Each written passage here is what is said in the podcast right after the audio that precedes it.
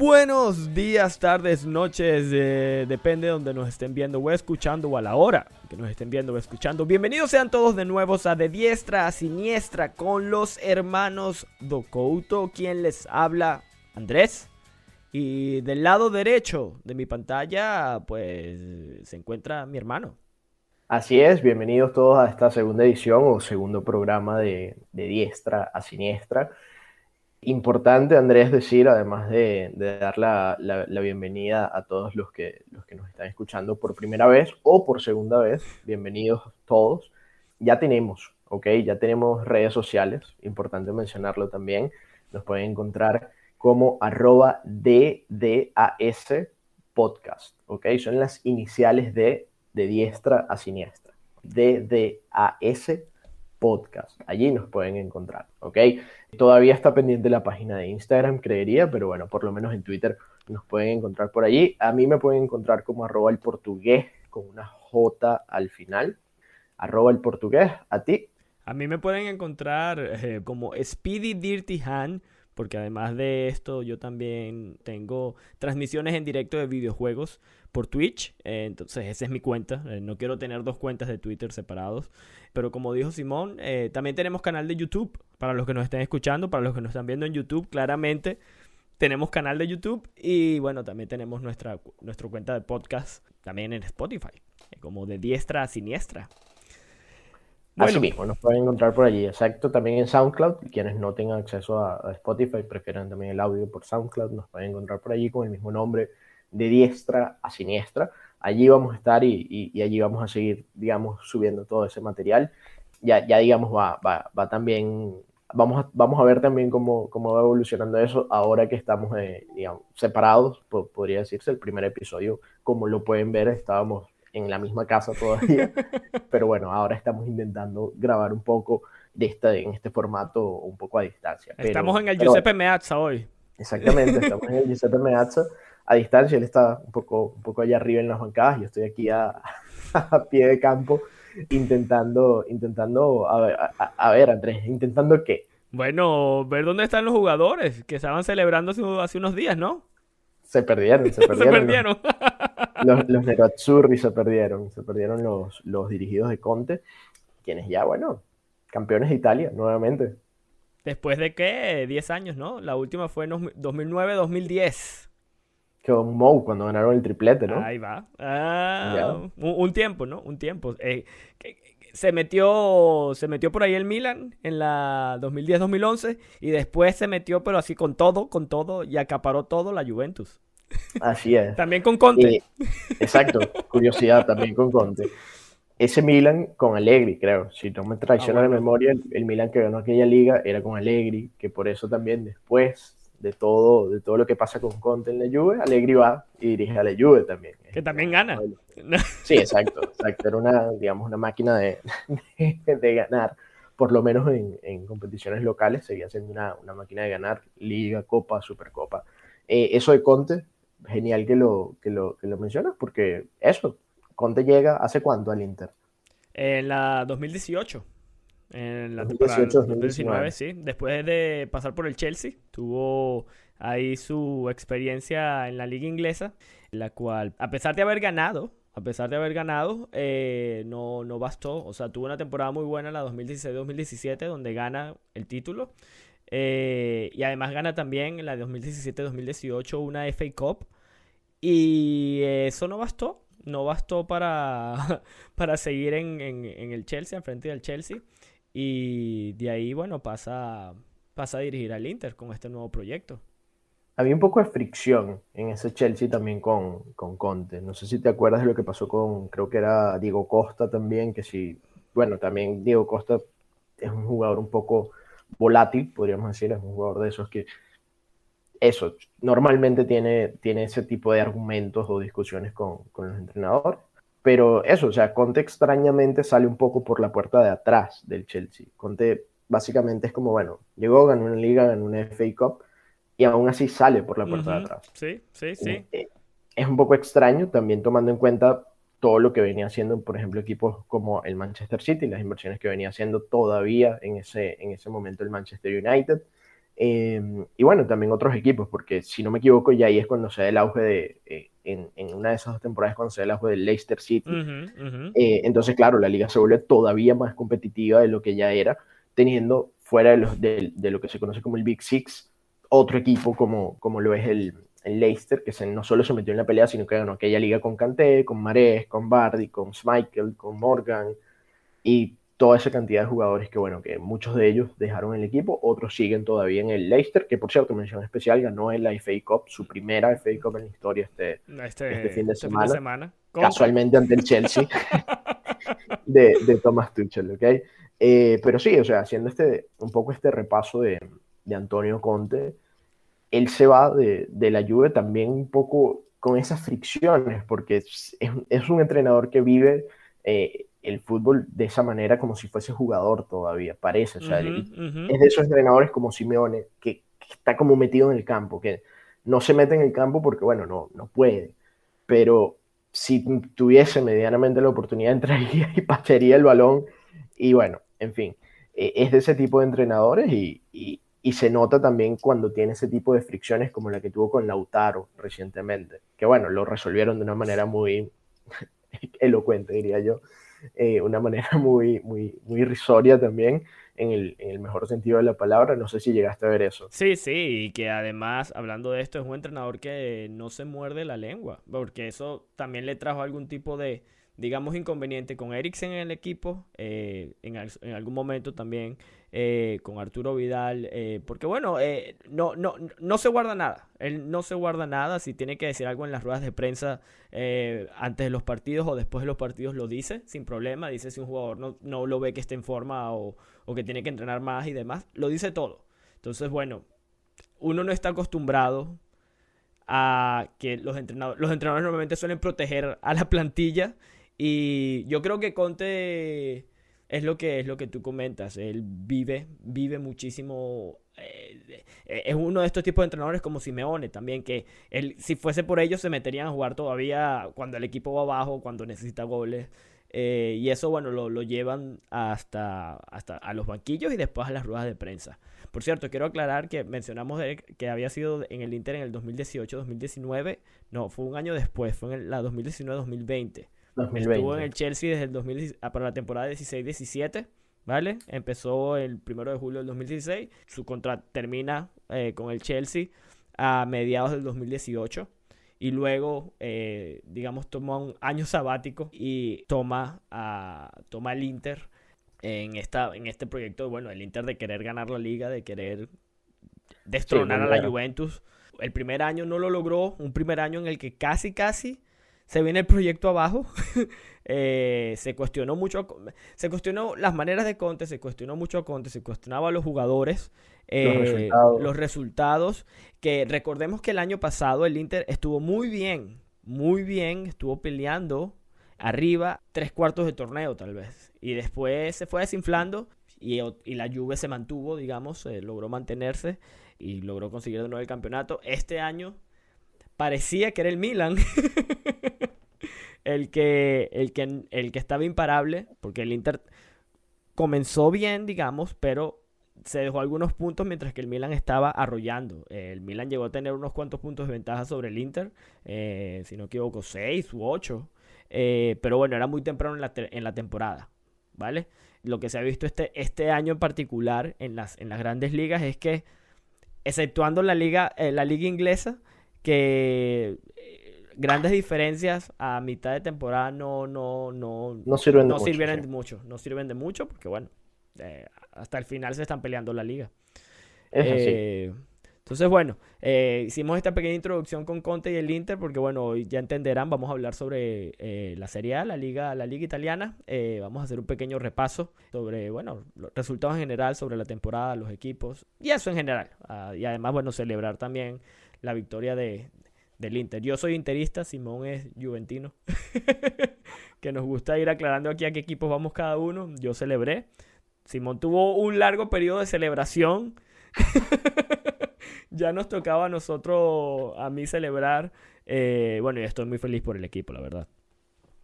Ya, ciertamente luego de tanto tiempo, son nueve temporadas consecutivas que la Juve venía arrasando en Italia, porque no era solo ganar, era la, manera en cómo ganaba, era una manera en la que tú veías que era un equipo que le bastaba casi con ir a media máquina en la liga, un equipo que el fin de semana iba, ponía el equipo B en la liga, ganaba y entre semana iba y apostaba todo en la Champions. Y así ganaba las ligas también. Hacía una, un, mix de la alineación principal y de la alineación secundaria, de la alineación B en la liga y, entre semanas iba por la Champions, cosa que bueno, llegaron a dos finales, se encontraron con el mejor Barcelona quizá mm. eh, de esta década, tomando en cuenta que el de Guardiola es de la otra década, ¿ok? Eh, que era ese de Luis Enrique en la 2014, le ganaron la final y luego en Cardiff se encuentran con un Madrid en que la Juve, eh, mucha gente decía, la Juve no, no, la Juve va a ganar, es favorita, solo ha encajado dos goles en todo el torneo y bueno, llega el Madrid y le mete cuatro goles en una final, así, porque simplemente es el Madrid de Zidane y, en ese momento era aquel, aquella máquina de, ganar, que, nadie, o sea, nadie se explicaba a veces cómo, pero simplemente llegaban a una final y, arrasaban contra cualquiera, arrasaban contra cualquiera. Entonces llega esa Juve y tras esos descalabros europeos, también el proyecto, bueno, dicen, todavía seguimos ganando en la liga, todavía seguimos ganando en la liga, todavía seguimos ganando en la liga, pero, ¿qué pasa ahora que no están ganando en la liga? Luego de nueve años consecutivos, fue la llegada de Pirlo también, lo anunciaron como el entrenador del, filial. Y bueno, de repente dicen, ok, ya no va a ser el entrenador del filial, vas de una a dirigir al equipo principal. Se nota en un principio, y, creo que no es culpa de Pirlo, pero se nota la, inexperiencia, eh, más que todo una, falla de directiva, podría decirse. Mm, mm. Y, y, se empieza a notar ya en los primeros partidos que no se sabe muy bien primero a qué juega la Juve. Hay un desorden táctico, hay muchos jugadores que están perdidos en el terreno de juego. El caso de Ramsey, el caso de Rabiot. Eh, y bueno, puntos álgidos, quizá McKenny, ¿ok? Eh, pero bueno, eso digamos también un poco modo de repaso lo que, lo que ha sido la Juve esta temporada. Creo que la, palabra que lo caracteriza es desorden, en donde solamente creería que dos o tres jugadores han, han podido hacer algo diferente o han podido continuar con su ritmo que son Cristiano Ronaldo, quizá Cuadrado y, y, Matis de Probablemente los tres. Que de eh, fue, fue, muy, fue, criticado, la temporada pasada fue duramente criticado, este año al parecer ha logrado consolidarse un poco más. Creo que necesita, la, la Juve tiene que buscar otro, otro central, Chiellini, Bonucci ya tienen, tienen, tienen cierta edad, que es verdad que la experiencia vale, pero Creo que la Juve tiene que consolidar ahí. Lo notas el otro día en partidos como contra Lukaku, Chiellini y Lukaku, o sea, Chiellini fue superado, le anulan un gol a Lautaro, un golazo que no era falta en absoluto, cosa que me molesta muchísimo porque los defensores ya siguen con esto de que el mínimo contacto se tiran. y, ya en, el segundo gol, que creo que fue autogol de Chiellini, en el 2-2 en ese clásico, creo que Chiellini incluso la mete con la mano porque se deja caer se deja caer ante el mínimo contacto. Eh, de hecho, si era falta, era penal de Chiellini, porque Chiellini le está jalando la camiseta completamente a, Lukaku. Y entonces Chiellini se deja caer y mete la pelota y pide una falta que no existe, y ahí lo ves, ¿ok? Quiere, si bien son, son jugadas de, sí, de jugadores experimentados para sacar esa falta, es una jugada en donde podría decirse que probablemente Delic simplemente hubiese ido a lo que fuese, o sea, a golpear el balón con todo, a, a pelear o, de una a tumbar al rival incluso. o sea, no, no, no en ese titubeo o en ese, en ese sí o no, en ese no sé, de lo tumbo o no lo tumbo, entro o no entro, voy al balón o no voy al balón. Al final fue un centro también magnífico en el que se vio superado y, y quiso eso, quiso vender un poco la falta de esa experiencia, pero sí, concuerdo contigo que debería buscar un, par de centrales. Y hablando de centrales, eh, eh, esa defensa del Inter también creo que es importante destacarlo clásico de Conte, la línea de tres con carrileros, lo hizo en el Chelsea, lo hizo en la Juve, lo hizo por donde ha pasado. Básicamente en, este, en, este, en esta conversación, a modo de repaso, eso que, digamos, hizo Conte en la Juve, para quienes no lo saben, si no me equivoco, ganó tres ligas consecutivas. Él fue, digamos, quien logró repuntar a la Juventus luego de aquella, aquella, aquella polémica bien sabida del descenso a Serie B, regresaron a la Serie A, se estaban acoplando, etcétera, etcétera. Conte es quien llega y dice, la Juve va aquí, la Juve vuelve al lugar histórico que le ha pertenecido. ¿ok?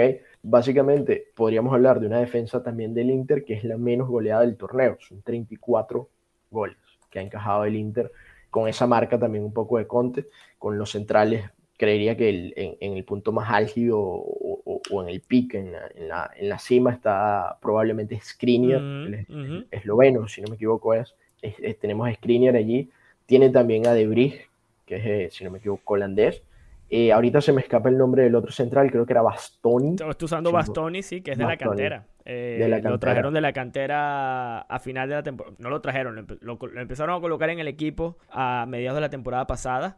Porque recordemos que también eh, Conte pidió, oh, se me, se me, acaba, a Godín. Godín para reforzar la defensa, pero Godín no supo acoplarse a esta línea de tres. No estaba teniendo buenas presentaciones. Y aquí el, el, joven Bastoni empieza a tener más continuidad en el equipo. Y bueno, digamos que esta puede ser su temporada de se afianzaba en el equipo y en la línea eh, de tres. Y bueno, lo que seguías comentando, ¿no? los carrileros espectaculares. Exactamente, exacto. O sea, haciendo ese repaso, bueno, también mencionar a Handanovic, que lo damos por sentado, pero Handanovic, un, un arquerazo, eh, también esloveno y, y, bueno, él está allí. Tengo la confusión de si Skriniar es esloveno o eslovaco, perdón por eso. Pero, pero bueno, Handanovic sí, sí esloveno y, y, un pilar de este, de este Inter ya desde hace años, si no me equivoco, también capitán del equipo. Por derecha, la incursión de Akraf, Akraf Hakimi, después de la temporada que tuvo en, en el Borussia de Dortmund, lo fichan del Madrid eh, en un pago a plazos. Eh, se hablaba mucho de eso también porque el Inter que le está pidiendo a los jugadores que se bajaran el sueldo. Un poco estas polémicas que también hemos tenido en, en, la, en esta temporada de, de pandemia. Y, pero bueno, al final eso se, se calmó. Decían que incluso a, Kraft podía volver al Madrid sin problema al final de la temporada si el Madrid lo pedía, porque el Inter había incumplido con, los pagos, ¿no? los, pagos, los, exacto, los plazos de los pagos. Entonces, basando como, como, clásico equipo de Conte que basa su, su digamos, su base, basar la base, no, porque eso no, no tiene sentido, pero que basa su proyección hacia el futuro y a largo plazo desde atrás hacia adelante, que es como considero que debería, debería construirse un equipo. Conte ya luego de eso forma, trae a Arturo Vidal también, si no me equivoco lo trae el Barça, con una mezcla también de, de eso, un poco esa, esa experiencia, lo que mencionas de Bastoni, viniendo de la cantera, por ejemplo, también pasa en el medio campo. Tienes a jugadores como Sensi, tienes a jugadores como Nicolo Varela, tienes a, que no son de la cantera, pero los ficharon de, equipos eh, de media tabla, digamos, eh, de la misma liga italiana, jugadores que empezaron a despuntar en sus equipos siendo jóvenes, y bueno, son muy jóvenes todavía, o sea, estamos hablando de Varela, creo que lo fiché el Inter hace un par de temporadas, lo mismo con Sensi, y también Sensi la temporada pasada estaba haciendo muy buen papel, pero se lesionó un par de veces. Lo mismo con Varela. Son, son, jugadores que muestran un desparpajo y les gusta ir adelante. Y bueno, ya están acostumbrados a, la, a, la, a lo que es la liga italiana, ¿no? Ya, ya, ya vienen con cierto eh, eh, recorrido dentro de la liga, eh, de las ligas inferiores. Entonces están acostumbrados a eso. Y, y, bueno, sí, continúa, que, que, te interrumpí. No, no, tranquilo. Básicamente eso, o sea, esa, esa, mez, esa mezcla o ese mix entre, entre experiencia y, y juventud que tiene Conte también, lo ha llevado a eso con un delantero que si bien no, no se considera como, podría decirse como un delantero mayor como Lukaku, sí es un delantero con muchísima experiencia. Lukaku está jugando desde que tiene 15 o 16 años. Empezó en el Anderlecht, despuntó, lo ficha el Chelsea, fue un fiasco en el Chelsea, se va al West Bromwich Albion y la descose toda, la rompe toda también el West Bromwich Albion después se va al Everton y la rompe toda, porque si no me equivoco es Mourinho quien lo recibe de vuelta en el Chelsea. Luego Mourinho dice, a mí no me gusta este jugador, se va al Everton y bueno, anota cualquier cantidad de goles en el Everton y dice el Manchester United, ok, nosotros queremos a Lukaku. Mm. Y bueno, ya sabemos lo que pasó con Lukaku en el, en el United, no hay, creo que no hay que profundizar con eso. Y bueno, al final llega Papa Conte y dice, Lukaku, ven acá, vamos a rescatarte de, ese, de ese Manchester United que pagó 80 y tantos millones por día al Everton y vas a jugar en el calcio, una liga perfecta para Lukaku, por el portento físico que tiene, por la manera que tiene de jugar, y ahí tenemos los resultados. Que se criticó, se criticó mucho ese fichaje al principio porque Lukaku, eso, venía de muy una muy mala temporada en el United, prácticamente no marcó, marcó un número popérrimo de goles, eh, no sé si, si habrá llegado al doble dígito de goles en esa última temporada con el United. Cuando llega a Italia se empieza a decir que estaba con sobrepeso, que no estaba en su mejor forma y que Conte dice, es cierto, sí, no está en su mejor forma. Eh, no, no estaba jugando, no venía jugando y aquí va a recuperar la forma. Conte le dio la confianza porque yo creo que Conte nunca dudó en Lukaku, en lo que podía aportar al equipo, y lo supo acompañar muy bien, también, porque junto a Lukaku viene también el fichaje que estuvo a punto de hacerse con el Atlético de Madrid, pero bueno, al final no, no llegan a acordar la, la... I don't know, no sé qué detalles no llegaron a acordar ahí, pero bueno, el Inter se adelantó y logran fichar a Lautaro, al gran Lautaro Martínez. Que es delanterazo. Delanterazo, es un jugadorazo, es un... porque es un excelente segunda punta para, para porque no es, podría jugar como nueve puro, pero ahí estaba Lukaku y lo que no quería, me imagino lo que no quería Conte era buscar un jugador dos nueve puros que se estorbaran, sino un jugador más como Lukaku, que estuviese alrededor, que diese la movilidad, toda la movilidad que no podía dar Lukaku, porque Lukaku es mucho más estático, lo quieres dentro del área como referencia. Claro. Y, bueno, y eso lo consiguió espectacularmente con Lautaro, que también tuvo un tiempo de adaptación, recordemos. No, claramente. Lautaro era, era un jugador que entraba a los últimos minutos o que si entraba de titular en, el, en el equipo era sustituido al minuto 60. Era la primera sustitución que hacía Conte cuando necesitaba eh, impulsar un poco más el ataque. En vez de quitar un medio, en vez de quitar. No. Sustituía a Lautaro y entraba otro jugador. Eh, en este caso, podría ser un medio, un medio centro o, un, otro atacante. Pero ahora mismo le dio toda la confianza a Lautaro. Y también recuperan a otro, a otro marginado, como es Alexis Sánchez.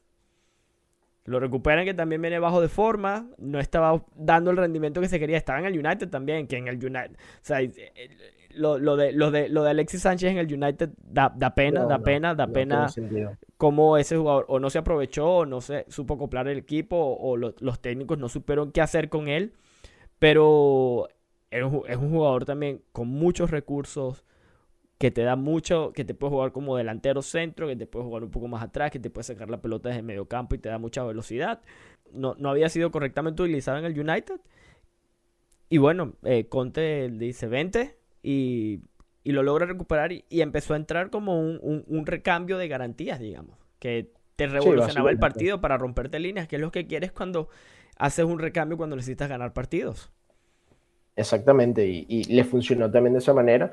Eh, un Conte que, si no me equivoco, lo, también lo, ponía un poco en la parte delantera. El cambio solía ser por Lautaro, lo ponía en una especie de segunda punta detrás del, delantero centro y a veces tirado por la izquierda también, apoyado cuando jugaba Ashley Young, eh, que fue otro, digamos, de los recuperados por, por Conte en este equipo. Eh, llega Ashley Young también por la banda izquierda y solían apoyarse también un poco en, en digamos, por, por ese carril, porque bien he sabido que, que, digamos, loro viejo no aprende a hablar. Entonces, esa, creo, que, creo que Alexis seguía un poco con esa idea. Yo necesito recortar para mi pierna derecha. Yo soy un jugador que desequilibra, soy un jugador que regatea. Y para regatear a tu mejor pierna necesitas jugar por la izquierda si eres derecho. Entonces, él a veces se tiraba un poco por, por esa banda y, y, también crea un poco de caos, diría yo, y, y, de desorden en la defensa rival, porque claro, tienes dos referencias en punta, como Lukaku y Lautaro, los tienes a los dos acá, y de repente de tener a los dos acá, te sacan a uno y te lo ponen por acá. Y te quedas con solamente Lukaku aquí. Y Alexis, bueno, a veces basculaba por toda esa zona y basculaba y basculaba, y le servía mucho a Conte y le sirvió eso tal cual de, digamos, de, revulsivo, pero dentro de todo, eh, al final le funcionó. Eh, creo que para el Inter, a pesar de hay que decirlo, el fiasco europeo que hicieron esta mm, temporada mm, mm. en un grupo que fue una locura de principio a fin con el Borussia Mönchengladbach, con el Shakhtar Donetsk y con el Real Madrid, en el que parecía que el Madrid y el Inter eran los que iban a quedar fuera. Termina el Madrid clasificando de primero, el Mönchengladbach de segundo y el Shakhtar va a la Europa League con el Inter quedando de último. Allí también tambaleó mucho el puesto de Conte porque decían, ok, ¿qué estamos haciendo si ni siquiera podemos quedar por encima de el que está quinto en Alemania y el que está en la Liga de Ucrania. Entonces allí hubo una turbulencia importante también a mitad de temporada, en el mes de diciembre, pero vieron que todavía se podía, digamos, mantener, creo, esa, eh, eh, o recortar un poco la, diferencia con el Milan y, y, llegar incluso a pasarlo, como en efecto pasó, y decidieron dar continuidad al proyecto, que creo que es algo importante también a mencionar, que no pasa en otros equipos esa situación del resultadismo de si no me das resultados inmediatos te vas, ¿ok? Y pues nada, yo creo que Conte ya para el año que viene tendrá que dar resultados en Europa, que es una cosa que siempre se le ha criticado. Recuerdo una Europa League de él con la Juventus, por cierto. Creo que fue, creo que, creo si no me equivoco, fue cuando él toma el equipo que lo lleva campeón de Italia el primer año. Ese año ellos jugaron Europa League. La Juve creo que queda fuera de Europa League empatando los seis partidos. Creo que fue esa Europa League. Y, y ahí es cuando tú dices, ok, y ahí empieza un poco esa sombra de Conte en Europa, ¿sabes? Y que le ha seguido persiguiendo, diría yo. Y el resultado de este año con el Inter es como, Conte, hay que hacer algo, ¿ok? Eh, hay que plantearse algo diferente porque es bien sabido que el fútbol italiano es un fútbol muy, con una técnica muy específica, eh, un, un, estilo de juego muy cerrado y la cosa es que te tienes que adaptar cuando vas a jugar a Europa, cuando vas a jugar contra un equipo de la Liga Española, cuando vas a jugar contra un equipo de la Liga Ucraniana y cuando vas a jugar contra un equipo de la Liga Alemana. Eh, porque bueno, como, lo, como, como se dice, si no te adaptas, te extingues. Mm. ¿Ok? Eso, eso es una, una, ley de vida, básicamente. Eh, y creo que Conte no ha, no ha podido todavía, y esa es la deuda que tiene, pasar el chip. ¿Ok? Pasar ese chip básicamente para, para lograr eso. Pero bueno, felicitaciones al Inter y, a los interistas por un nuevo título, 19 en total, uno más que el Milan, una lucha interesante, uno más que el Milan, 19-18 y bueno. a mí mencionar lo de la Juve que, no creo que creo que no, es necesario mencionar eh, el tema de la Juventus que creo que son 36 títulos en Serie A o, o algo así. El, el, top, digamos, top 3 es básicamente Juventus, efectivamente con 36, Inter con 19, Milan con 18, y luego viene el Genoa con 9, y Torino, Boloña y Pro Vercelli, creo que es la pronunciación correcta, con 7. Bueno, hablaremos del Torino también un poquito al final. un poquito del Torino. Hablando de... y, nada más a, modo de repaso para, para también cerrar un poco esa idea que, que habíamos mencionado de, de, de Conte. Eh, sé que hablamos ya de esa parte, digamos, lo, lo negativo que fue en la temporada para, para Conte desde, desde, digamos, de esa perspectiva europea, pero bueno, termina siendo algo muy bueno en, en la perspectiva local o, o en el ámbito eh, local, en el ámbito del calcio italiano, en la Serie A, que, que, era lo que también quería el Inter, ya destronar a la Juventus. Sí. Ya parecía que no era una, o sea, no era como que querían ganar, eran, querían derrotar a la Juventus específicamente. Eh, y al final, bueno, lo, lo, terminan logrando con un Lukaku que a pesar de que está segundo en la tabla de goleadores por detrás del goleador del torneo que es de la Juve, Cristiano Ronaldo, que tiene 29 goles hasta ahora en 33 partidos o 35 partidos. Eh, Lukaku tiene 23 en 35 juegos y Ronaldo tiene 29 goles en 33 partidos.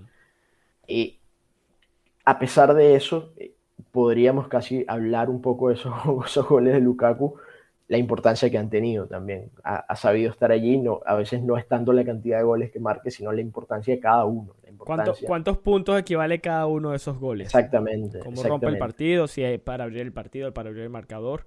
Creo que importante, agarrando un poco este punto que mencionas, mérito, mérito del Inter, lograr quedar campeón, pero creo que también hay un poco hay un poco. Habría que preguntarse si el, la Juventus no, no, no fue bien manejada tanto el año pasado cuando se destituye, se destituye a Sarri, incluso fue Sarri, ¿cierto? Que sí, incluso, si no me equivoco fue Sarri. Sí, sí, antes, eh, incluso habiendo ganado la liga, porque no tuvo resultados en Europa lo que se esperaba, o el equipo, el equipo no estaba rindiendo lo que se esperaba con los jugadores que tenía, deciden hacer este cambio eh, y de traer a... no sabían a quién y de repente traen a Pirlo, y eso, eh, a ver, que la plantilla de la lluvia también es espectacular. Eh, y están ahora mismo, la lluvia está ahora mismo a nada, no dependen de sí mismos para ir a Europa, para, para ir a la Champions. A la Champions. Porque Europa pueden ir, Europa van, pero lo que no saben es si van a la Champions o no. Y para la Juventus, no ir a la Champions es un fracaso total. O sea, sí, cre creo que podemos decirlo sin, sin, temor a dudas que si la Juventus no va a la Champions, Cristiano Ronaldo va a dejar el equipo. Eh, porque no es un secreto para nadie también que él, él va persiguiendo los récords individuales. Mm. No, es probablemente, como lo dicen sus compañeros, la persona más competitiva que han conocido. -huh. ¿Ok? Entonces él no, no va a jugar la Europa League. No, no, eso no va a pasar en, en, en la carrera casi de Cristiano Ronaldo a estas alturas. ¿Ok? Eh, efectivamente, una Juventus que ahora mismo, si, si, si vemos a la tabla, está en el quinto lugar con 75 puntos a un punto del tercero, que es el Napoli, y del Milan, que es el cuarto, ¿ok? eh, con una jornada por, por disputarse. La buena noticia dentro de todo, podría decirse, entre comillas, buena noticia para, para la Juve es que el Milan tiene un partido muy difícil con el Atalanta, que es ya el, el digamos, subcampeón del torneo. Felicidades al Atalanta. casi, casi, casi asegurado, ¿ok? No, no está al 100%, pero está allí, allí, ¿ok? Creo que un empate le bastaría para asegurarlo.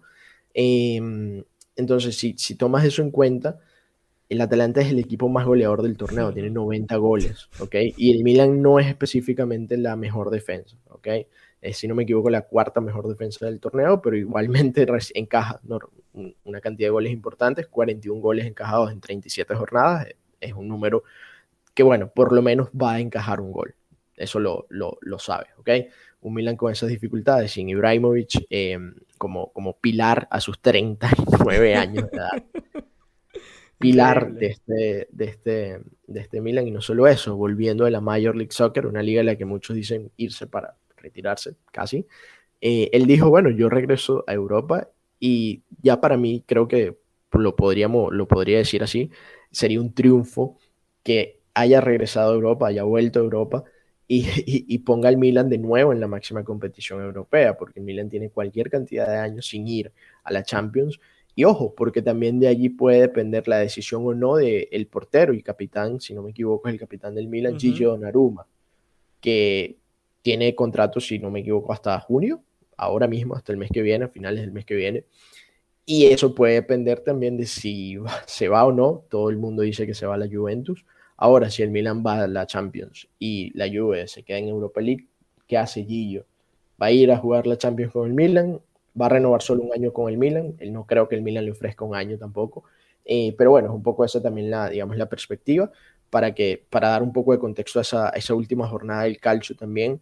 Eh, la Juventus va a jugar con Bolonia, en casa del, del Bolonia, en, la región de Emilia-Romagna.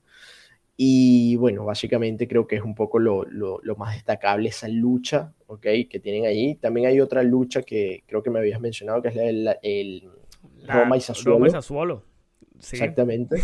El séptimo lugar se está peleando allí, por eso creo, creemos que también da acceso a, a un lugar de playoff de Europa League. Entonces, la Roma tiene 61, Sassuolo 59. Así que a ver qué pasa. Que la Roma depende de sí mismo, el Sassuolo tendría que ganar a todas, todas y la Roma dejarse puntitos. Eh, y bueno, también hay una lucha que, a ver, siempre es interesante la del descenso, está prácticamente decidido, eh, pero es, es muy improbable que el Torino descienda, porque el Torino está peleando con el Benevento. Correcto. El Benevento, ¿cierto? El Torino tiene un partido menos que el Benevento. Y la última, el último partido es Torino-Benevento. Termina en la última jornada. La última jornada, con lo cual se podrían en teoría estar jugando el descenso esos dos. O sea, podría todavía eh, quedar algo por decidir ahí. el Torino donde juega Tomás Rincón, venezolano. Venezolano. centro ofensivo, exactamente. Eh, que bueno, eh, pasó, llegó a estar, llegó a pasar por la Juventus, eh, Tomás a préstamo, si no me equivoco, después vuelve de nuevo al Torino y es un referente en el Torino, ya tiene algún tiempo jugando ahí. Un fuerte abrazo para Tomás Rincón. y así, así se pinta, así se ve lo que es la última jornada, la última lo que se pelea, lo que se pelea en la, en la, en la liga italiana. El, el, lo que el goleador de la liga va a ser, al menos, salvo sorpresa mayúscula, eh, va a ser Cristiano Ronaldo, que cabe, cabe destacar, gracias a Mr. Chip, eh, estadística que conseguimos, o que él mencionó y compartimos aquí con ustedes, que Cristiano es el primer jugador de toda la historia que logra más de 100 goles, al menos 100 goles con su selección y otros tres equipos. Es decir, con la selección lleva 103 goles, si no me equivoco. Eh, luego en el United sobrepasó la centena. En el Madrid se hinchó a goles. 457, si no me equivoco, tiene con el Madrid. Y ahora con la Juventus, hace un par de jornadas, o la jornada pasada, consiguió el centenar de goles. Una locura. Una locura, como Simón mencionaba. Cristiano Ronaldo buscando sus récords individuales también. Eso lo ha motivado y eso lo ha llevado a tener una gran carrera. Claro. Eh, creo que a mí no me gusta discutir sobre mejores jugadores de la historia o si es mejor que este otro jugador que jugó hace 50 años. Condiciones son diferentes. Eh, coincidió con Messi. Creo que somos afortunados y eh, estoy cayendo en un lugar común porque todos decimos lo mismo, de somos afortunados de tener a Cristiano y a Messi en la misma en la misma era y que en vez de estarlos comparando y diciendo que tienen una enemistad y todo lo demás, deberíamos simplemente disfrutarlos porque son jugadores diferentes y ambos han marcado una época desde que desde que empezaron a jugar, desde que empezaron a ser conocidos, digamos. Eh, así que bueno, así también no hay, mucho que pelear lo que es el, goleador de la liga. Ya veremos qué, ocurre en la última jornada. Exactamente, una última jornada que, como lo a modo de repaso eso, se pelea todavía esa plaza de Champions, ¿ok? Que puede ser de Milan, Napoli o Juventus, ¿vale? Y también se pelea el séptimo lugar entre Roma y Sassuolo, que están allí allí, poco peleados también, dos puntos de diferencia. Y en el descenso, para que tengan una idea también de, lo caliente que está eso, directamente podría decirse que el Benevento está a tres puntos del Torino. ¿Ok? Ahora, el Torino tiene un partido pendiente con la Lazio, ¿ok? Y luego la última jornada es Torino-Benevento. El partido de la primera vuelta terminó 2-2, ¿ok? Así que si llegan a empatar 2-2, se decidiría por el gol a veraje, donde gana el Benevento. Ahora, si el Benevento gana, si, el Torino pierde con la Lazio y el Benevento le gana al Torino, el Torino se va a Serie B por el duelo directo, empatan en puntos. Eh, ahora una curiosidad, el Benevento esta jornada estuvo ganando su partido contra el Crotone, ya descendido, penúltimo lugar con 22 puntos, y el Crotone empató el partido al minuto 93. Es decir, el Benevento podría tener 34 puntos de no haber sido por ese gol. Y el Benevent y, perdón, y el Crotone estaba jugando con un jugador menos desde el minuto 20 y tal. un tipo ya descendido con un jugador menos y fue y le arruinó un poco la fiesta al Benevento que bueno, ahora solo le sirve eso, ganar o ganar. Lo que decimos, eh, normalmente la gente recuerda los goles que dan campeonatos. Este puede ser un gol que le dé, lamentablemente, el descenso al Benevento. Eh, lamentablemente. O le quite la permanencia al Benevento, que es como un gran premio. Eh, es casi comparable para los aficionados como ganar el título, quedarse en la primera liga. Así que... Ya veremos, ya veremos. Así es el fútbol, así es el fútbol, nada, nada está dicho hasta el final. siempre, siempre hay algo que, que en todas las ligas todavía hay algún juego, ya sean descensos, sean plazas europeas, sean eh, incluso campeonatos, eh, todavía están por decidirse. Una que todavía tenemos Francia, España. Ya las demás creo que. Las demás, por lo menos las grandes, ya, eh, ya Inglaterra tiene su campeón, que fue el City. ya, bueno, el Italia ya hemos venido hablando que es el Inter. Allá el Ajax otra vez. por allá en Holanda. Entonces ya, ya todo se está, se está definiendo. Estuvo espectacular la última jornada en Turquía, en la Liga Turca. Tres equipos tenían oportunidad de quedar de, de, de, Galatasaray, Sí, y, y, estuvo peleadísimo. Yo estuve, no, no vi los tres partidos, pero estuve siguiendo los resultados. Y de verdad, hacia el final. Todo se decidió hacia los después de los 45 minutos porque los tres partidos claramente se están jugando a la misma hora. Eh, bueno, todas las jornadas se estaban jugando a la misma hora y la primera parte estaba muy pareja.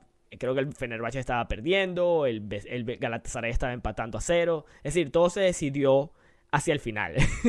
Cosa que muy, muy, muy, muy emocionante cuando eso ocurre. Y bueno, está, tenemos la misma situación con la Liga Española. Tenemos exactamente la misma que ya hablamos un poco de la Liga Española la semana pasada, pero bueno, la pelea ahora, Simón y yo nos equivocamos, la semana pasada dijimos que para nosotros el Barcelona era el campeón. Y el primero en, salir, El primero en salir nos dejaron mal. escucharon el programa y dijeron, eh, no, no, no, no, no, no, no. Entonces, bueno, ahora la cosa queda entre el Atlético y el, y el, Real Madrid. Eh, se queda en la capital. Y queda, queda por decidirse. El Atlético está mejor parado, digamos. Eh, va a enfrentar al, al, al Valladolid. Y el Madrid eh, va a jugar, si no me equivoco, contra, con el Villarreal, Con el Villarreal. Ahora, el Villarreal tiene la cabeza en la final de la Europa League. Y el Valladolid se quiere salvar, porque está en puestos del descenso. Así que ya. El presidente del Valladolid es Ronaldo Nazario. Así que veremos. El, el Ronaldo de verdad. El Ronaldo, ¿cómo es que, cómo es que, cómo que comparó Mo? El original. El original. Pero bueno, así está, así está, así están las ligas. Creo que con eso. En Portugal ganó el Sporting. El Sporting, claro, no hemos mencionado al, Portugal. al Sporting. Eh, decimonoveno título, ya lo, lo, conquistaron justamente un poquito después de la primera edición de nuestro programa. 19 años esperando un, título de liga para el Sporting, mención especial para eso también, mención especial para Rubén Amorín, el técnico de, el técnico de, este, de este equipo. El Sporting que iba invicto hasta en la jornada anterior, perdió con el Benfica, luego de estar 4-1 bajo, de, debajo del marcador, perdió 4-3 en la luz. Eh, pero bueno, con la cabeza muy en alto porque el título ya estaba ganado, Rubén también dio una oportunidad de jugar a otros jugadores y, y, bueno, el Benfica sí se jugaba todavía a ser segundo lugar, pero el Porto cumplió y el Porto ganó. Así que bueno, también eso se puede decir en la última jornada en Portugal todavía, el segundo lugar. En España, como bien lo dices, está esa pelea, esa pelea abierta todavía allí. Y ojo, porque el Sevilla puede tumbar al Barcelona del tercer lugar todavía. el Barcelona tiene 76 puntos y el Sevilla 74. Si el Sevilla hubiese ganado esta jornada el Villarreal, el Sevilla sería tercero. Mm. Pero el Sevilla perdió 4-0, creo, con hat-trick, mención especial a Carlos Vaca también, triplete del colombiano. Eh, y, mandó, mandó al Sevilla o relegó al Sevilla ahí todavía el cuarto lugar cuando podían haber ha pasado incluso al, al Barcelona. Es una excelente temporada, sin, sin nada que decir para, para, el equipo de Julen Lopetegui. Y, y, eso, o sea, a modo de repaso en, en, las grandes ligas, ya tenemos en Italia todo cerrado. Una, eso, un, gran escudeto y creo que merecido para el equipo de Conte. Eh, el Atalanta de Gasperini sigue haciendo de las suyas. Buena temporada también en Europa, llegaron hasta octavos y cayeron y sucumbieron ante el Madrid, que no, no creo que no, no, no pasa nada con, con eso. Eh, segundo lugar casi asegurado en, en la liga para, para, el equipo de Gasperini. El Napoli de Gattuso se está, se está afianzando y cuidado con ese equipo, ¿ok? Eh, de, digamos, de cara al futuro, porque Gattuso es un entrenador de ese tipo también. Sí, de sí, los que van y, y, y, se meten al campo o de los que van a rueda de prensa y, y no tienen problema en, en, decir lo que tengan que decir de uno de sus jugadores. Y transmite eso a los jugadores. Sí quisiera mencionar que eh, felicidades al Atalanta, que se ha metido, lleva varias temporadas ya jugando un fútbol espectacular. Espectacular, como jugando un fútbol diferente a lo que suele jugarse en Italia, proponiendo algo diferente, ofensivos a más no poder, que bueno, les ha pagado y lamentablemente eh, han tenido es la regularidad. Les, pegar, les, afectará el cansancio al final. Eh, jugar competición europea también. A lo mejor necesitan una plantilla un poco más eh, profunda en ese, por ese lado. El Papu Gómez que tuvo problemas y, decide con Gasperini, con, el director técnico y se, el Papu se viene al Sevilla. Eh, también ha sido un papel muy importante en lo que era en el Atalanta. Pero bueno, a mí me gusta mucho cuando nuevos equipos surgen creo que la temporada que viene en la liga italiana, si todo, digamos, todo se mantiene, yo me imagino que la Juve se reforzará un poco. Hay que ver, porque el Inter tiene una crisis económica ahora mismo. Los dueños del Inter eh, son, son, creo que es una empresa, eh, es asiática. No voy a especificar si es China, si es, no, no, no, quiero caer en ese error, si es de Corea. Tiene unos dueños asiáticos, eh, una multinacional. Y están tratando de negociar los contratos con los jugadores porque están cortos de dinero. Entonces puede haber ventas en el equipo, puede haber ventas en el equipo del Inter, entonces hay que ver qué va a ocurrir. La Juve, me imagino, habrá que definir qué va a pasar con la Juve. Eh, claro. En cuanto a Ronaldo se va, se queda. Si Ronaldo se va, va a ser una pérdida fortísima para la Juve, digamos, lo que es el diseño del equipo eh, y en goles. Eh, el Milan, Slatan va a seguir. Supongo yo que va a continuar un año más. Y bueno, el Milan se está mostrando interesante. O sea, le falta un poco más la regularidad. Tuvo una primera, una primera parte de la campaña que ilusionó muchísimo a los aficionados. Pero la segunda parte, justo con la lesión de Ibra, el equipo empezó a dejar ir algunos puntitos. y bueno, y el Inter alcanzó y una vez que el Inter se colocó en el primer lugar, no soltó, o sea, no quiso soltar esa posición. Dijo, mira, aquí me agarro y aquí me quedo. Y así lo hicieron. Y bueno, el Nápoles, como tú también mencionabas, hermano, hay que ver porque también tiene un equipazo y hay muchas energías. Yo creo que honestamente el fútbol italiano está, está cambiando un poco. Ya este concepto del fútbol defensivo, el cierre total y demás, ha ido evolucionando un poco, me imagino también porque han empezado a traer jugadores, bueno, un poco más ofensivos, que juegan en ligas más ofensivas o, que se aventuran más al ataque y los técnicos también han jugado fuera y vienen con ideas nuevas. Y eso ha ayudado, creo que ha ayudado mucho al crecimiento de la liga. Hay que ver, eh, creo que el fútbol italiano debe todavía, falta que suba el estándar para lo que es las competiciones europeas. Claro, o sea, eh, eh, a eso iba, o sea, la liga italiana ha mejorado, pero creo que todavía está debajo de la Bundesliga. por ejemplo, bueno. Está, o sea, mucha gente dice que, ah, pero la Bundesliga es el Bayern. No. O sea, la Bundesliga tienes al Borussia Dortmund, tienes al Leipzig, tienes al Eintracht, que son equipos que cuando van a Europa muestran una cara muy diferente y lo, lo mismo que hablábamos, muestran esa capacidad de acoplarse, esa capacidad de ajustar, esa capacidad de cambiar según las circunstancias, que muchas veces es lo que le falta a los equipos italianos en general. Eh, quizá a excepción de lo que fue esa lluvia de, de Allegri, que, que, llegó a las finales y demás, eh, esos equipos no, no, no, han sido capaces de demostrar ese cambio. Y mientras no lo puedan demostrar en las competiciones europeas, también matemáticamente por el coeficiente UEFA, la liga incluso va a estar, va a permanecer por debajo.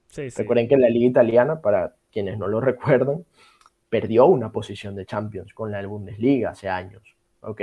Eh, llegó un punto en que solo tres equipos italianos iban a Champions y le dieron esa otra, esa otra plaza. Bueno, no le dieron, se ganó esa otra plaza la Bundesliga por los resultados de los equipos alemanes en competiciones europeas. ¿ok? Eh, eh, concuerdo contigo que va, hay un cambio ¿ok? en, en, en lo que es la, el, el, el, fútbol como tal, lo que se consigue como el fútbol del calcio en Italia pero todavía le falta un poco más eh, en, en, cuanto a eso y vamos a ver cómo evoluciona aquí por lo menos de aquí unos, a unos cinco años, en lo que parecerá ser una, una, un dominio, una hegemonía probablemente inglesa en lo que viene, mm. como ya tuvimos la hegemonía española hace nada con el Madrid y el Barça, el Sevilla en el Europa League, creo que va a pasar eso mismo con, el, con, la, con la liga inglesa en, en el porvenir. Eh, hace dos años fue el Liverpool campeón, este año va a ser otro inglés. Eh, en la Europa League también la puede ganar otro inglés, como ya tuvimos final inglesa también en, eh, en la Europa League aquel año el Liverpool. Fue Liverpool Tottenham en la Champions, fue Chelsea Arsenal en la Europa, League. Entonces ya se está viendo ese dominio y predominio, mejor dicho, el, de, de, la Premier League. También aunado un poco a otro tema que dejaremos para otro episodio, que es lo de los derechos televisivos. ¿ok? Money, money, money, money, money, money, money mucho dinero por derechos televisivos. Tienes equipos como el Aston Villa fichando jugadores por 20, 25, 30 millones. Que dices, ok, pero ¿de dónde sale ese tanto dinero? Y es por eso también, un poco por el tema de cuánto ganan por derechos televisivos, ¿ok? Eh, pero bueno, creo que de nuestro lado es un poco ese repaso del calcio, el intercampeón, 19 títulos, todavía far, far away de la Juventus. Eh, eso sí, sobrepasando los 18 del, del, Milan, que ya los había igualado en el último título que habían ganado. Eh, pendientes, se juega todavía eso, una plaza de Champions en la última jornada. Bolonia-Juventus, ese partido, ese partido clave para, para la Juve, y Atalanta-Milan, Derby de Bérgamo, los dos son de allí, de, de esa parte de Italia. Así que cuidado, cuidado con ese partido, vamos a ver qué, qué, es lo que ocurre, porque claro, el Atalanta también, el Atalanta ya está en Champions. Eh, creería que, que, matemáticamente ya, ya aseguró la plaza de Champions, sí, sí, sí, pero el tema es que quiere ser segundo lugar, también por esto, ¿ok? No nos olvidemos que eso también ocurre en, en las ligas, ¿ok? Dependiendo también de la posición, deberías o, o podrías ingresar más o menos dinero. Eh, la posición esta del séptimo lugar, Roma, Sassuolo, 51-49, a ver qué ocurre entre, entre esos dos. Y el descenso que está, está caliente, está caliente, ¿ok? Eh, depende, si el Torino empata con el Lazio, ya no hay nada que hacer. ¿okay? Se juegan mañana, mañana Lazio-Torino en el Olímpico de Roma, así uh -huh. que si el Torino pierde los dos partidos, el Torino se va a la Serie B, ¿ok? Así que cuidado con eso por y pues nada, un poco eso que, que, queríamos repasar también con ustedes, lo que hizo el Milan esta temporada también, el Milan de Pioli, como bien lo dijo Andrés, van un equipo, en, digamos, ascendiendo, eh, o resurgiendo un poco de lo que fueron las cenizas de ese Milan. Con jugadores jóvenes. Experiencia, exacto, uh -huh. experiencia y jugadores jóvenes como Teo. Trajeron cedido a Tomori del Chelsea, un gran central. Gillo Naruma, que bueno, está jugando desde que tiene un año de edad casi. Em, y, tienen a Samu Castillejo, tienen a Brahim Díaz seguido por el Madrid, que va a regresar al Madrid. Ojo con eso, no, ya, ya casi, va a ser casi oficial que no, no va, no va a continuar en el Milan. No se va a renovar esa sesión. Em, y eso, ok. Entonces, eh, creo que es, un poco todo lo que teníamos que, repasar del calcio. No sé si tú quieres agregar algo más. No, bueno, sobre el calcio, el calcio ya creo que ya tocamos lo que queríamos, solo hablar, mencionar lo que, lo que queríamos. Sí, antes de, terminar el programa hoy, una mención especial eh, y unas felicitaciones inmensas al equipo femenino, el femenino del Barcelona, que se, programaron, se proclamaron campeones de la Champions League, eh, jugando contra el Chelsea. 0-4 el resultado. Los cuatro goles creo que fueron en la primera parte, ya en la segunda parte no, no hubo más goles. Un trámite. Y un trámite, primer equipo que logra ser campeón de la Champions, masculino y femenino. Sus dos divisiones, digamos. Eh, muchas felicitaciones. Eh, como decimos, aquí estamos para hablar de deportes y nos alegran todos estos eventos que ocurren. Y de verdad me gusta mucho. Espero que haya mucha más difusión lo que en el fútbol femenino. Eh, veo que el fútbol femenino está ganando lugar. O sea, ha estado ahí bastante, pero espero que se empiece a pagar mejor. los, derechos televisivos también por el fútbol femenino y se empiecen a pelear un poco más lo que es las transmisiones. Porque, porque no, porque no. A ver, que, que emociona también. Que ayer casualmente el presidente del Barcelona, Joan Laporta, él no fue al estadio a ver el partido, él no, no se quedó viendo el partido del Celta, pero fue a ver la final con femenina, eh, a apoyar a las jugadoras. Y bueno, eh, muchas felicidades al, al Fútbol Club Barcelona eh, Así es. y a la institución por, por su victoria. Así es, totalmente. También el Chelsea rompió un récord. fue el primer equipo que en la misma temporada lleva al club masculino, la división masculina y la división femenina a la final de la Champions. Ahí está, muy bien. Así que, bueno, son datos importantes que creo que es, es inversión, son, clubes que están invirtiendo en la categoría femenina, en, en, el, equipo femenino también. Eso es inversión eh, que es lo que es lo que se pide, digamos, al final. La claro, la inversión ya está, y, va a continuar. Ahora es un poco la difusión que, que, también se puede hacer de eso y que se pueda vender. Eh, mucha gente ve el fútbol femenino como algo aburrido, como algo muy de trámite, que si no saben, los goles son muy extraños, que si no saben defender. Eh, no puedo estar más en desacuerdo con, esas opiniones. Quizás es otra manera, sí, de jugar al fútbol. Es una, puede ser una manera distinta de jugar al fútbol, pero creo que lo podemos disfrutar de la misma manera como disfrutamos un partido de fútbol eh, eh, digamos, en, en, lo que, en lo que tiene que ver con, la, con las divisiones o categorías masculinas. Eh, y, como ya lo vivimos nosotros en Venezuela, para quienes tampoco lo saben, nosotros vivimos ese, ese boom del fútbol femenino ya hace unos años con, con la selección, que si no me equivoco, sub-20 o sub-19, cuando fuimos a un mundial, el mundial de Jordania, puede ser, si no me falla la memoria, liderados por Deina Castellanos, que está ahora mismo jugando en el Atlético de Madrid.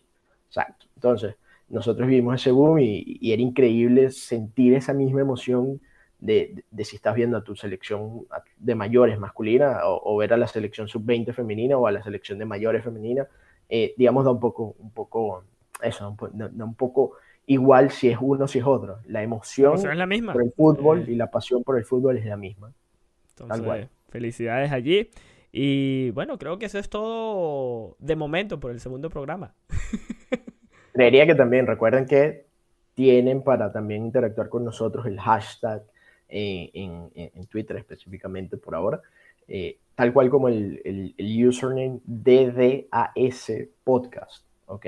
Lo tienen allí, básicamente con, con, ese, con ese, cuando ustedes marquen ese tag, cuando ustedes pongan ese hashtag y el DDAS Podcast, eso va digamos, a, aparecer en nuestro timeline y lo vamos a poder leer y vamos a poder también interactuar un poco con esas opiniones que, ustedes puedan tener acerca de lo que estamos hablando en este programa eh, y también acerca de cosas para mejorar todo lo que tenga que ver también con, con ese tipo de, de, opiniones y críticas constructivas siempre son, son bienvenidas porque por lo menos yo considero que siempre hay cosas para mejorar, siempre, podemos hacer las cosas un poquito mejor.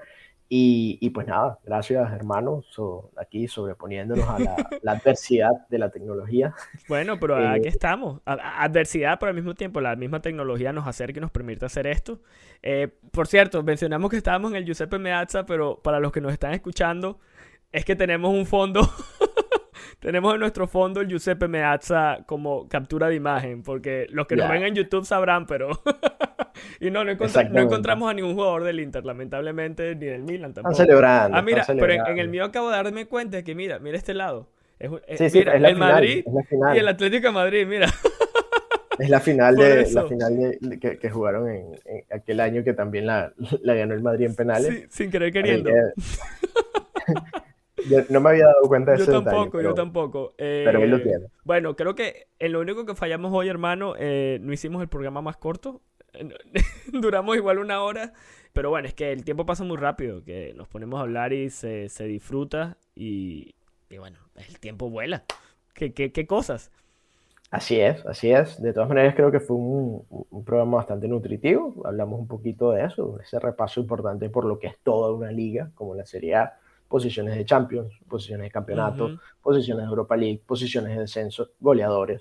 Todo un poco. y panorama para Está bien cubierto. Sí. Está bien cubierto. Eh, nada más decir a los que han escuchado el, primer programa, a los que están escuchando este programa, muchas gracias por el apoyo. Eh, hemos hablado de fútbol los dos primeros, los dos primeros programas, pero posiblemente abarquemos otros deportes. Eh, me gustaría hablar en algún momento sobre un poco sobre la, la NBA, que va a empezar los, los playoffs dentro de nada. Posiblemente tengamos invitados, alguno, alguien más se unirá a la mesa porque nosotros nos gustan los deportes, pero no es como que somos expertos en todos los deportes. Entonces siempre viene bien eh, tener a alguien más que a lo mejor, alguien que ve mucha NBA y sabe sobre estadísticas. Bueno, lo invitaremos aquí también para que hable o de Fórmula 1 o de tenis o... Porque queremos hablar un poco de todo. Vamos a... La variedad va a seguir viniendo. Queremos... Nos hemos enfocado en el fútbol porque, bueno, es lo que, digamos, más cercano y lo que más nos apasiona. Eh, y, bueno, es que, está, es que está caliente además. Están pasando muchas cosas ahora mismo en las ligas. Entonces no hay que perder, no hay que perder eso. No hay que perder eso. Ese tren está ahí, todavía está ahí en la estación. Así que hay que, hay que agarrarlo todavía mientras está ahí. Eso. Pero efectivamente hablaremos un poco también de otras disciplinas, sin, sin ningún tipo de, de digamos, de, remordimiento. No es como que, ah, bueno, este, este programa no hablaremos de fútbol. Qué lástima, en absoluto. En absoluto. Eh, eso que menciona, gustaría mucho hablar de la NBA, también de la Major League Baseball, eh, jugadores que, o, cómo ha evolucionado también la Major League Baseball actualmente, lo que era hace 10 años, sí. Eh, que ahora tenemos jugadores como Showtime, que, ya, ustedes sabrán. Ya, sabrán, ya sabrán, ya sabrán, no, ya sabrán. No voy a decir nada. pero, pero bueno, será así, hermano. Muchas gracias a todos. Un placer. Muchas gracias a ti, hermano, por tomarte un momento, un tiempito de tu vida para hacer esto. Es un placer, es un placer. Y de nuevo, gracias a todos los que nos escuchan y apoyan el contenido. Eh, si nos están viendo en YouTube, recuerden, pueden suscribirse y dejar los comentarios. Eh, es, bastante, es muy importante para nosotros. Pueden dejar comentarios desde me gusta el programa o simplemente si tienen algo que decir, díganlo también. no estoy de acuerdo con esto, con esto, con esto. Simplemente díganlo ahí. E igual con el podcast, déjenos saber por el Twitter. Eh, estamos en contacto y vamos a responder también. Queremos, queremos conversar, siempre. Así será. Y bueno, recuerden las redes sociales que tenemos disponibles. Ahora mismo estamos en el canal de YouTube. En Twitter estamos como arroba DDAS podcast, ¿ok? Las iniciales de de diestra a siniestra. Eh, esa es el, digamos, la cuenta. Mi cuenta personal es arroba el portugués. La cuenta de Andrés es arroba speedy ¿ok? Eh, nos pueden encontrar por allí también, nos pueden escribir por allí, nos pueden seguir, nos pueden comentar, lo que sea. Y recuerden usar el hashtag, que también lo dejamos allí. hashtag DDAS Podcast, tal cual como el usuario. Muy bien.